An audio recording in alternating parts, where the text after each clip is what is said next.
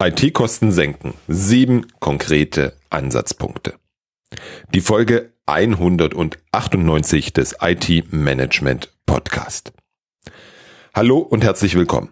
Mein Name ist Robert Sieber und ich begrüße dich bei der Folge 198. Meine Beobachtung der letzten Tage. Deutsche Unternehmen bereiten sich auf die mögliche kommende Rezession vor. Entweder weil sie tatsächlich mit Problemen rechnen oder Sie so einen Vorwand haben, um die Kosten zu senken. Ich hatte gerade vor dieser Aufnahme ein Gespräch mit einer Einkaufsabteilung. Mein Angebot lag, Achtung, im unteren vierstelligen Bereich. Wirklich im unteren. Ob ich was am Preis machen könne. Man habe sich ein Entgegenkommen von 20 Prozent vorgestellt. Ich war kurz davor, die Frage mit einem Ich kann die Nullen bunt ausmalen. Welche Farbe hätten Sie gern? zu beantworten. Glücklicherweise konnte ich mir das verkneifen. Das Gespräch war dennoch sehr schnell beendet. Erst sind die Lieferanten dran, dann kommen die internen Budgets an die Reihe. In der vorletzten Folge habe ich dir aufgezeigt, wie du mit einem Servicekatalog besser durch die Rezession kommst. Du hast erfahren, wie der Servicekatalog dir hilft, deine IT in die richtige Richtung zu steuern. Ich habe dir gesagt, dass der Weg dahin schon ein großer Teil des Ziels ist. Du wirst sehr schnell erste Ergebnisse erzielen. Allerdings glaube ich, dass manch Zuhörerin in den nächsten Wochen recht schnell ganz konkrete Einsparungen liefern muss. Ganz konkrete Eurobeträge. Eine serviceorientierte IT würde es dir um einiges leichter machen, genau an den richtigen Stellen zu sparen. Wenn du noch nicht so weit bist, kein Problem. Ich möchte heute eine Diskussion anzetteln, wo wir ganz konkret kurzfristig Einsparungen erzielen können. Idealerweise ohne, dass was hinten runterfällt. Das kann ich dir allerdings nicht versprechen. Die Diskussion möchte ich nach der Folge mit dir gern beginnen. Deswegen schau am besten auf LinkedIn in mein Profil und kommentiere dort unter dem entsprechenden Beitrag zu dieser Folge. Wenn du kurzfristig sparen möchtest, dann musst du an die variablen Kosten ran. Variable Kosten sind die Kosten, die abhängig vom Verbrauch entstehen. Wenn du eine Kiste Wasser kaufst, zahlst du weniger, als wenn du zwei Kisten Wasser kaufst. Dahinter steckt die Frage, wie viel Wasser brauchst du? Oder du denkst mal an deinen letzten Strandurlaub und die Miete für den Strandkorb oder die Liege. Wenn du den ganzen Tag am Strand bist, lohnt sich das Tagesticket. Sind es nur zwei Stunden, dann verschwendest du damit Geld. Übertragen auf die IT bin ich hier sofort in der Cloud. Also an einem wolkigen Sommertag am Strand. In vielen Unternehmen, Spaß beiseite, in vielen Unternehmen ist die Cloud inzwischen ein sehr großer Kostenblock. Mit einem riesigen Problem. Die Abrechnungen sind intransparent und es ist ziemlich großer Aufwand, diese auseinanderzunehmen. Allerdings ist das, wenn du Kosten sparen möchtest, der erste sinnvolle Schritt. Unter Cloud verstehe ich sowohl Abo-Modelle wie Microsoft 365 als auch die Nutzung von Rechenressourcen oder anderen Cloud-Diensten wie Datenbanken, Spracherkennung oder künstliche Intelligenz oder was auch immer. Alles wird nach Nutzung abgerechnet. Bei M365 ist es relativ einfach. Wie viele Mitarbeitende sollen es nutzen und wie viele Subscriptions bezahlt dein Unternehmen? Das ist der offensichtliche Punkt. Ich bin mir nicht sicher, ob alle Unternehmen auch den zweiten Punkt im Blick haben. Da ist die Wahl der richtigen Subscription der entscheidende Punkt.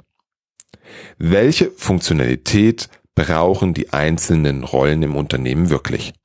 Im KMU-Sektor ergibt sich dadurch eine Spannbreite von 5,10 Euro bis 18,60 Euro pro Nutzer und Monat. Im Enterprise-Umfeld reicht das von 6,70 Euro für die F3 Subscription bis 53,70 Euro für die E5.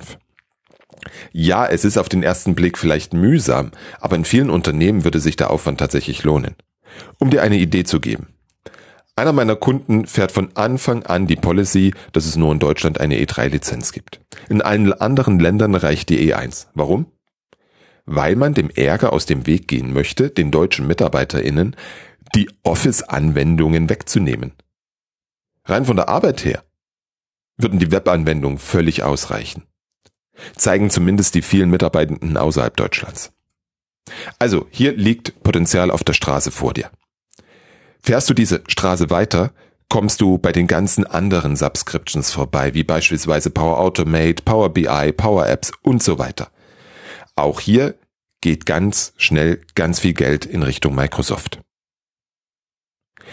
Ähnlich offensichtlich sind die Kosten für unsere Server in der Cloud. Je länger die laufen, umso mehr Kosten verursachen sie. Das trifft insbesondere auf Test- und Entwicklungssysteme zu. Auch die Systeme aus dem letzten Projekt, die der Kollege vergessen hat abzuschalten, kosten weiterhin Geld. Ziemlich viel Geld sogar.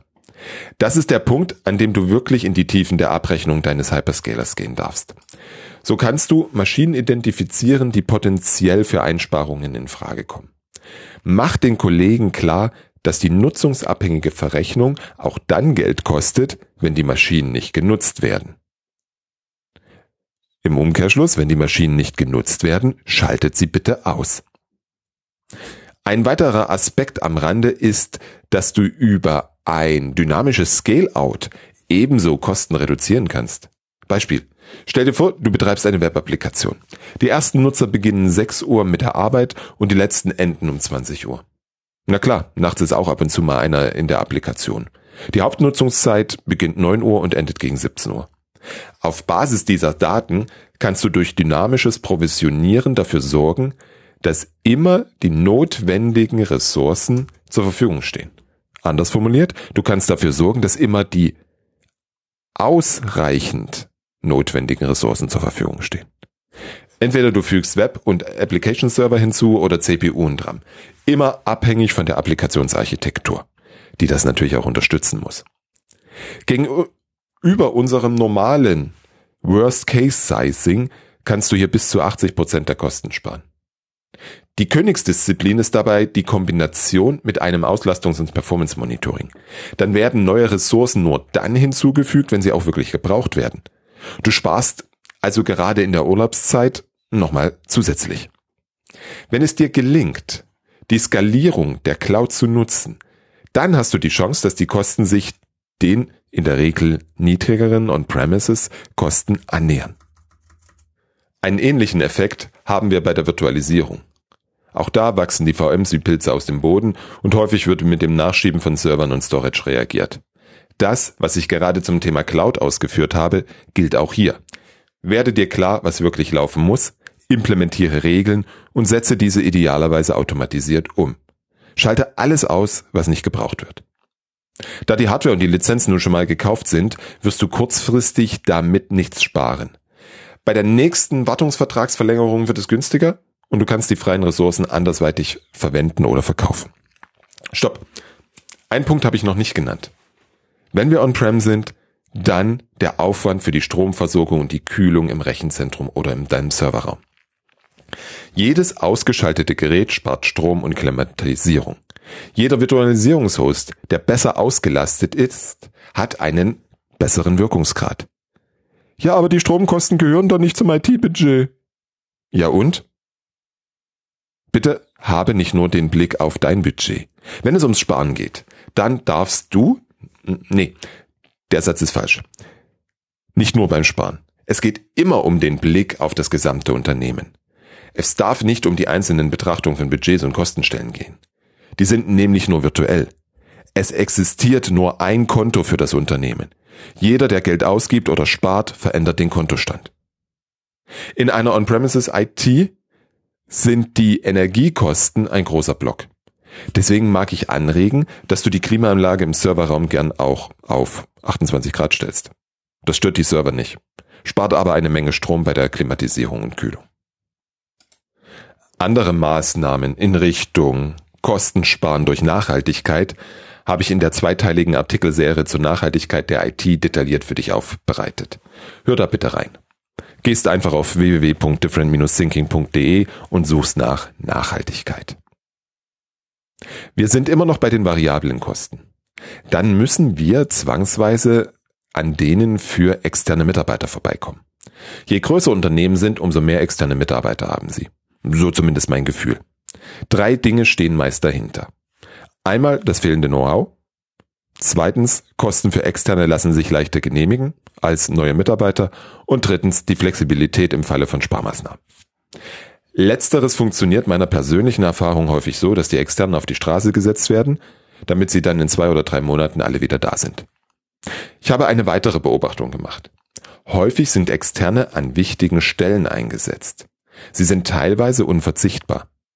Das sehe ich aus Sicht des Risikomanagements als kritisch an. Genau hier möchte ich dich bitten, hinzuschauen. Werden die wirklich relevanten und wichtigen Aufgaben durch deine eigenen MitarbeiterInnen erledigt? Oder sind diese mit dem Tagesgeschäft ausgelastet? Wenn ja, darfst du im nächsten Schritt hinschauen, was von diesem Tagesgeschäft wirklich sinnvoll ist und was du weglassen kannst. Im zweiten Schritt darfst du fragen, was davon automatisiert werden kann. Dann kannst du die wichtigen Aufgaben der Externen übernehmen, weil du hast jetzt Ressourcen frei. Im dritten Schritt steht die Frage, was von dem, was jetzt noch bleibt, ausgelagert werden kann. Egal ob an externe oder an Dienstleister. Diese drei Schritte darfst du auch gehen, selbst wenn du keinen einzigen externen beschäftigst. Deine IT-Organisation beschäftigt sich höchstwahrscheinlich mit vielen unnötigen Dingen. Wahrscheinlich mit einem niedrigen Automatisierungsgrad. Das darfst du ändern. Böse Zungen behaupten, dass man 20 Prozent der Arbeit weglassen kann und keiner merkt es. Vorausgesetzt, du lässt die richtigen 20 Prozent weg. Wenn wir jetzt schon bei Lieferanten sind, dann können wir auch über diese sprechen. Passen die Verträge und deren Leistungsumfang noch zu deinem Bedarf? Ist der Preis mit dem Marktpreis vergleichbar? Bezahlst du mehrere Dienstleister für die gleiche Leistung? Lassen sich durch Konsolidierung der Lieferanten Kosten sparen? Nichts, was Einsparungen innerhalb der nächsten Tage und Wochen bringt, sondern ein mittelfristiger Ansatz, der in der nächsten Vertragsverhandlung spätestens realisiert werden kann. Ich bin mir sicher, dass sich hier ein kritischer Blick lohnt. Insbesondere, dass du mal in die Verträge schaust und dir die Preisanpassungsklauseln vornimmst. Häufig sind Preissteigerungen von bis zu sieben Prozent oder dem Inflationsausgleich vertraglich vereinbart. Das heißt, du zahlst automatisch mehr, ohne dass du das bei dir eingeplant hast. Zwischendurch ein weiterer Punkt, der sich vor allem aus Sicht des Unternehmens selbst als sinnvoll erachtet. Bürofläche. Wie viel Prozent deiner KollegInnen sind denn täglich im Büro? Viele meiner Kunden nutzen sehr gern die Möglichkeiten, flexibel zu arbeiten. Laut Arbeitsstättenverordnung muss ein Büroarbeitsplatz 8 bis 10 Quadratmeter, im Großraumbüro 12 bis 15 Quadratmeter groß sein. Damit ich es einfach rechnen kann. 20 IT-Mitarbeitende nutzen somit mindestens 200 bis 300 Quadratmeter. Mindestens, weil in vielen Fällen die Büros großzügiger ausgelegt sind. Wenn im Schnitt nur die Hälfte der Kolleginnen anwesend ist, bleiben 100 bis 150 Quadratmeter ungenutzt. Ja, täglich andere Quadratmeter, in Summe bleibt es dabei. Dennoch müssen die beispielsweise beheizt und es muss dafür Miete gezahlt werden. Über entsprechende Absprachen im Team und gegebenenfalls auch die Verdichtung der Arbeitsplätze lässt sich Platz für andere Abteilungen schaffen, die vielleicht gerade aus Nähten platzen.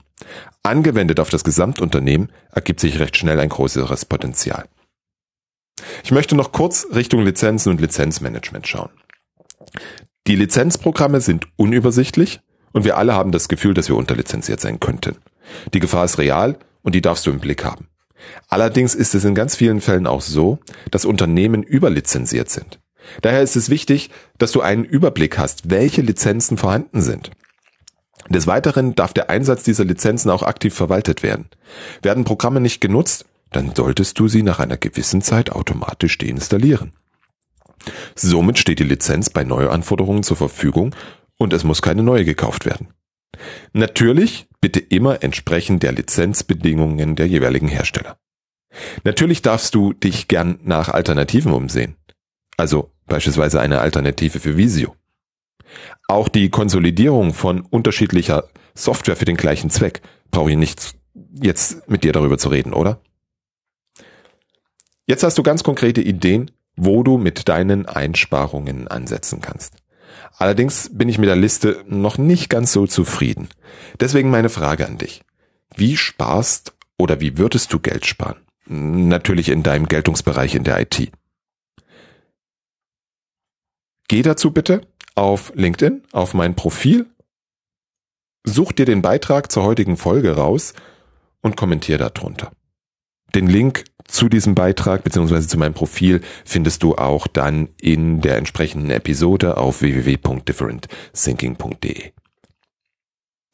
Am besten lässt sich Geld sparen, welches noch nicht ausgegeben wurde. Das heißt für dich und das gesamte Unternehmen alle Karten auf den Tisch zu legen. Welche Innovationen, welche Projekte oder Neuerungen sind für die Zukunft geplant? Welchen Beitrag leisten diese zu den Unternehmenszielen? Welche davon können verschoben oder gar ganz gestrichen werden? Investitionen, die das Unternehmen wettbewerbstechnisch nach vorn bringen oder zu hohen Einsparungen oder stark steigender Effizienz führen, sollten nur dann verschoben werden, wenn es gar nicht mehr anders geht. Alles andere kann geschoben oder gestrichen werden. Hier ist auch wieder die ganz klare Sicht des Unternehmens notwendig. Nicht der IT oder anderer Königreiche. Alle Vorhaben müssen aus Sicht des Unternehmens priorisiert werden. So kann eine sinnvolle Verwendung der Mittel sichergestellt werden. Das ist keine Entscheidung der IT. Deine Aufgabe ist es, das Unternehmen, die Unternehmensleitung, genau für diese Sichtweise zu gewinnen. Welche Ideen, Vorschläge oder Erfahrungen hast du in Sachen Geldsparen in der IT-Abteilung? Ich bin gespannt. Wie gesagt, LinkedIn, mein Profil, Beitrag zur aktuellen Folge, dein Kommentar. Ich bin auf die Ideen gespannt.